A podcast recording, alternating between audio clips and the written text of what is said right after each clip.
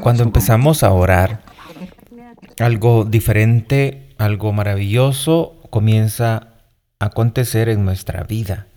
Así que les invito para que oremos siempre, que pidamos al Espíritu Santo que nos ayude a permanecer siempre en oración, siempre buscando a ese Dios, porque la oración no debe delimitarse a un momento o a unas horas, siempre tenemos que estar en oración, es decir, que nuestro corazón anhele siempre estar con Dios, porque eso es el cielo, el cielo es estar siempre con Dios. Algunos santos dicen que cuando en la hora del juicio final, cuando una persona que no ha estado con Dios aquí en la tierra le dice, Señor, yo quiero estar contigo, Dios le va a decir, eres mentiroso, porque cuántos años estuviste allá en la tierra, tuviste la oportunidad de estar conmigo y sin embargo viviste alejado. Pues alejarnos de Dios es lo peor que nos puede pasar en esta tierra. Así que vamos a pedirle al Espíritu Santo que nos permita acercarnos a Él, que nos ayude a ser valientes en esa batalla espiritual. Esa batalla espiritual que consiste en no apartarnos de Dios. Esa batalla espiritual que consiste en hacer siempre aquello que a Él le agrada. Y lo que a Él le agrada es que sepamos imitar a Jesús. Jesús que amó, Jesús que ayudó, Jesús que sirvió, que se manifieste también en nuestras vidas. Clamamos al Espíritu Santo diciendo, ven Espíritu Santo, y llena los corazones de tus fieles, y enciende en ellos el fuego de tu amor. Envía, Señor, tu Espíritu, y todo será creado, y se renovará la faz de la tierra. Oh Dios, que ha llenado los corazones de tus fieles con la luz del Espíritu Santo, haznos dóciles a tus inspiraciones para gustar siempre del bien y gozar de tus divinos consuelos. Ven Espíritu Santo, manda tu luz desde el cielo. Padre amoroso del pobre, don en tus dones espléndido, luz que penetra las almas fuente del mayor consuelo. Entra hasta el fondo del alma, divina luz, y enriquecenos. Mira el vacío del hombre si tú le faltas por dentro. Mira el poder del pecado cuando no envías tu aliento. Sana el corazón enfermo. Lava las manchas Infunde calor de vida en el hielo. Toma el espíritu indómito. Guía al que tú eres el sendero. Reparte tus siete dones según la fe de tus siervos. Por tu bondad y tu gracia, dale al esfuerzo su mérito. Salva al que busca salvarse y danos tu gozo eterno. Espíritu Santo, danos tu gozo eterno. Espíritu Santo, enséñanos a orar. Espíritu Santo, atráenos hacia Dios. Ven Espíritu Santo, por medio de la poderosa intercesión del corazón inmaculado de María, tu amadísima esposa, Amén.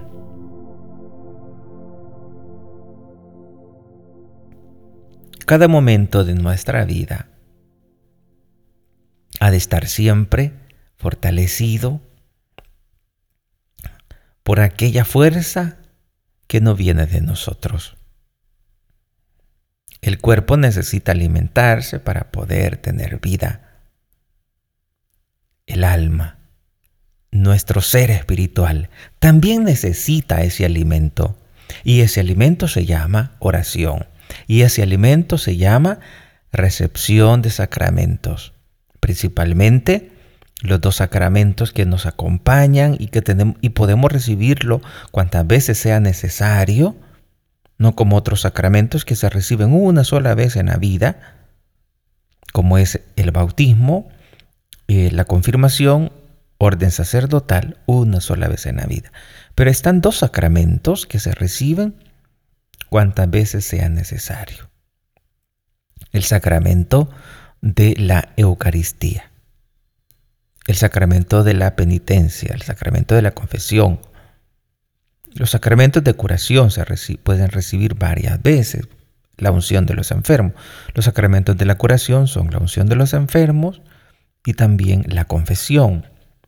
La unción de los enfermos se puede recibir cuando una persona se, se pone más grave, entonces se puede recibir por segunda vez o quizá por tercera vez, las veces necesarias, pero que haya como un cambio. Ahora está peor, ahora está malísimo después de cuando hay un cambio de salud, pues puede administrarse ese sacramento.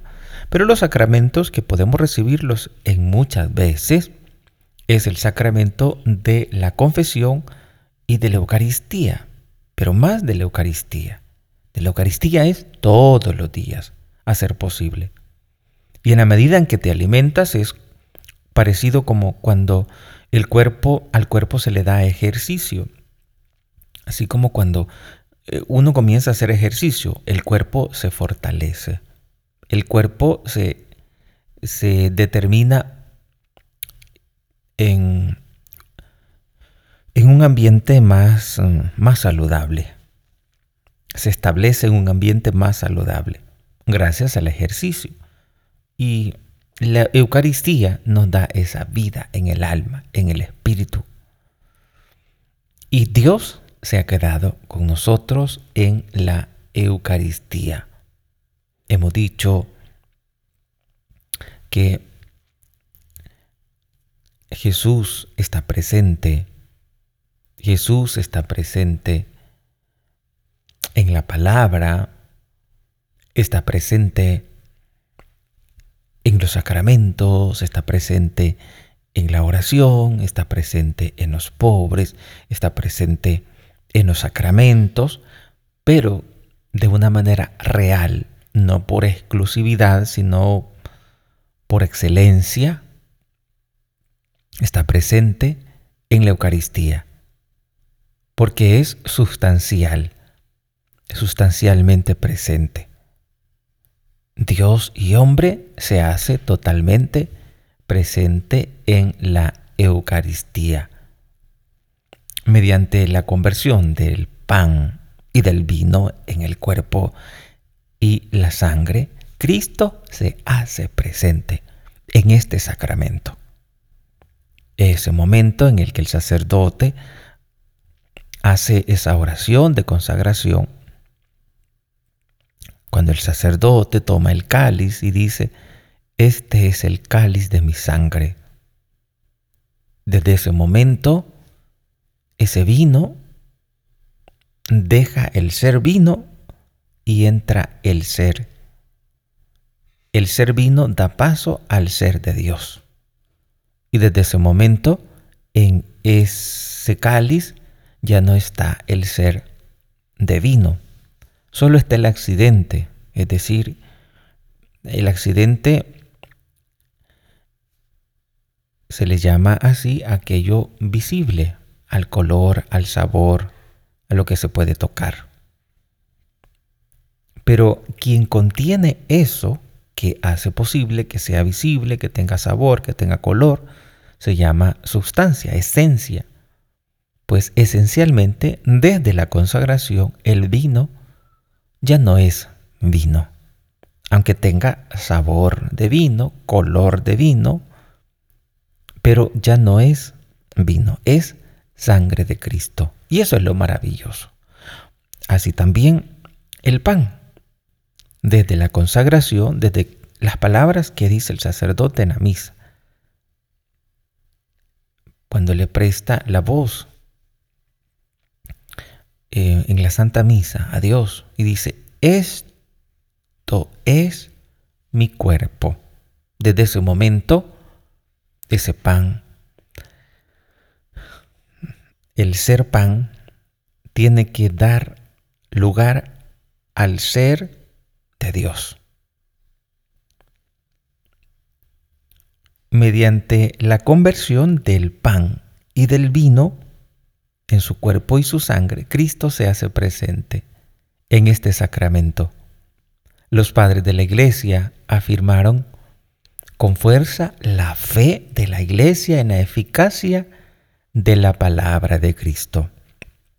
Eficacia de la palabra de Cristo y de la acción del Espíritu Santo para poder obrar esta conversión. San Juan Crisóstomo decía, no es el hombre quien hace que las cosas ofrecidas se conviertan en cuerpo y sangre de Cristo, sino Cristo mismo, que fue crucificado por nosotros. El sacerdote, figura de Cristo, que es figura de Cristo, pronuncia estas palabras, pero su eficacia, la eficacia de esas palabras en la misa, su gracia proviene de Dios. Aunque el sacerdote las pronuncia, pero esa eficacia proviene de Cristo, esa gracia proviene de Cristo. Cuando dice, esto es mi cuerpo, esta palabra transforma el pan, las cosas ofrecidas. También San Ambrosio, hablando siempre de esta misma realidad, decía, estemos bien persuadidos de que esto no es lo que la naturaleza ha producido. Cuando tenemos a Jesús inmediatamente después de la consagración, estamos de rodillas en el momento de la consagración, en señal de adoración, en señal de, de humildad, en señal de que estamos ante aquel que lo puede todo, en señal de que estamos ante el poderoso, ante el Rey de Reyes y Señor de Señores, que está bajo las apariencias de pan y de vino. Y el sacerdote, cuando termina la consagración, después de adorarlo, en las rúbricas rúbrica se llama la indicación que pone el libro del misal romano, el libro que usa el sacerdote en la misa, se le llama rúbrica a, a la explicación que está en letras rojas, por eso la palabra rúbrica. Entonces allí dice, el sacerdote se postra y lo adora, cuando inmediatamente después de la consagración, después de la elevación, dice el sacerdote, Inmediatamente el sacerdote se postra y lo adora. Y lo adora. Y los fieles también están postrados, adorando a Dios. Por eso en ese momento, cuando estás en la misa, no debes de estar aburrido o distraído, porque estás ante lo más maravilloso que puede existir lo más maravilloso que puede existir. No solo lo más maravilloso aquí en la tierra, sino también en el cielo. Tanto así que en cada misa, en cada misa están millares y millares de ángeles. En cada misa, adorando a ese Dios que se hace presente en esa gran humildad. El Dios que no puede contenerlo ni siquiera el universo, por su grandeza, pero por su amor, Él se hace contener con su poder porque no hay nada imposible. Pero normalmente Dios es tan grande que el universo no puede contenerlo. Dios es tan grande que el universo no puede contenerlo. Pero su gran amor hacia nosotros, que nos creó también por amor, no por necesidad, sino por amor, pues ese Dios se hace contener en el universo. Está.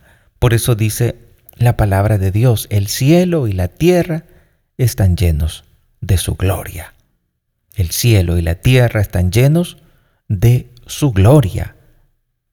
Y esa gloria está presente en todo el universo, pero de manera especial, por excelencia, la presencia de Dios realmente presente lo encontramos en la Santa Hostia, en esa hostia consagrada. En, eh, en, la misa encontramos a ese Dios en ese altar que se hace presente.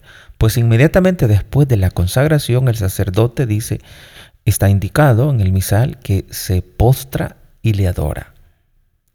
Y después viene el gran anuncio y le dice, este es el sacramento de nuestra fe.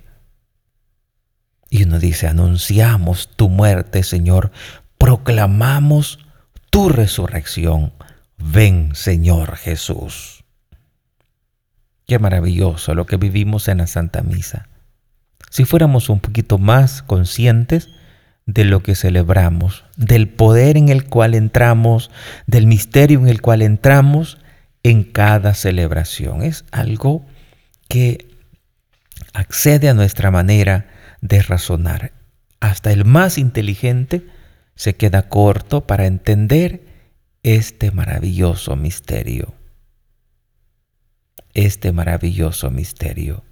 Decía San Ambrosio, estemos bien persuadidos de que esto no es lo que la naturaleza ha producido, sino lo que la bendición ha consagrado y de que la fuerza de la bendición supera a la naturaleza.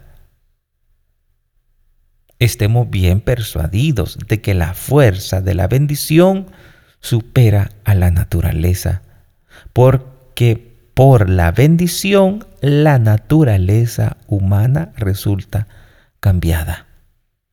La naturaleza humana resulta cambiada. Lo que hace un momentito era pan, ahora es Dios. La palabra de Cristo que pudo hacer de la nada lo que no existía, no podría cambiar las cosas existentes en lo que no eran todavía. Porque no es menos dar a las cosas su naturaleza primera que cambiársela. Así decía San Ambrosio. Dios, en su poder, se hace presente y con su palabra se queda con nosotros en la Eucaristía. A veces vienen dudas a la mente y nos dice, quizás ni está allí Dios. Ciertamente, aunque sea sacramento de nuestra fe, pero también Dios está presente allí en Eucaristía, independientemente de que si lo creas o no lo creas. Si tú lo crees, allí está en la hostia consagrada. Si tú no lo crees, sigue estando allí en la hostia consagrada. Por lo tanto, no te hagas conflicto. Como dicen, no nos hagamos bola. No nos creemos conflicto. Él está ahí, punto. Adórale, ámale, sírvele. Ponte en sus manos todos tus problemas. Mm, varias parroquias aquí en arquidiócesis tienen esa gran bendición y también en otras arquidiócesis de tener a Jesús expuesto para poder ir a adorarle en una capilla especial. Me decía hace unos días una persona, mire, en tal parroquia tienen la capilla del Santísimo, pero más parece em, un cuarto olvidado. La gente no llega a adorarle. La gente no atiende y el Jesús está allí expuesto. lo que podemos cometer ante la presencia de Jesús. Irreverencia, falta de amor, falta de afecto, por no darnos cuenta quién está ahí. Por eso, en nuestras oraciones pidamos a Dios que nos ayude a creer más en Él, el que se ha quedado en la Eucaristía. Hay personas que dicen, ¿yo para qué voy a ir a la misa? Desde aquí hablo con Dios. Y no Él dice, pues, que donde más dos o más estén reunidos, eh, Él está ahí en medio de ellos. Aquí nos ponemos a orar y con eso es suficiente. Tengamos mucho cuidado. Los conceptos o los pensamientos que vamos aceptando y asumiendo en nuestra vida nunca va a ser igual. Quedarse en casa que ir al encuentro con Dios a través de la comunión.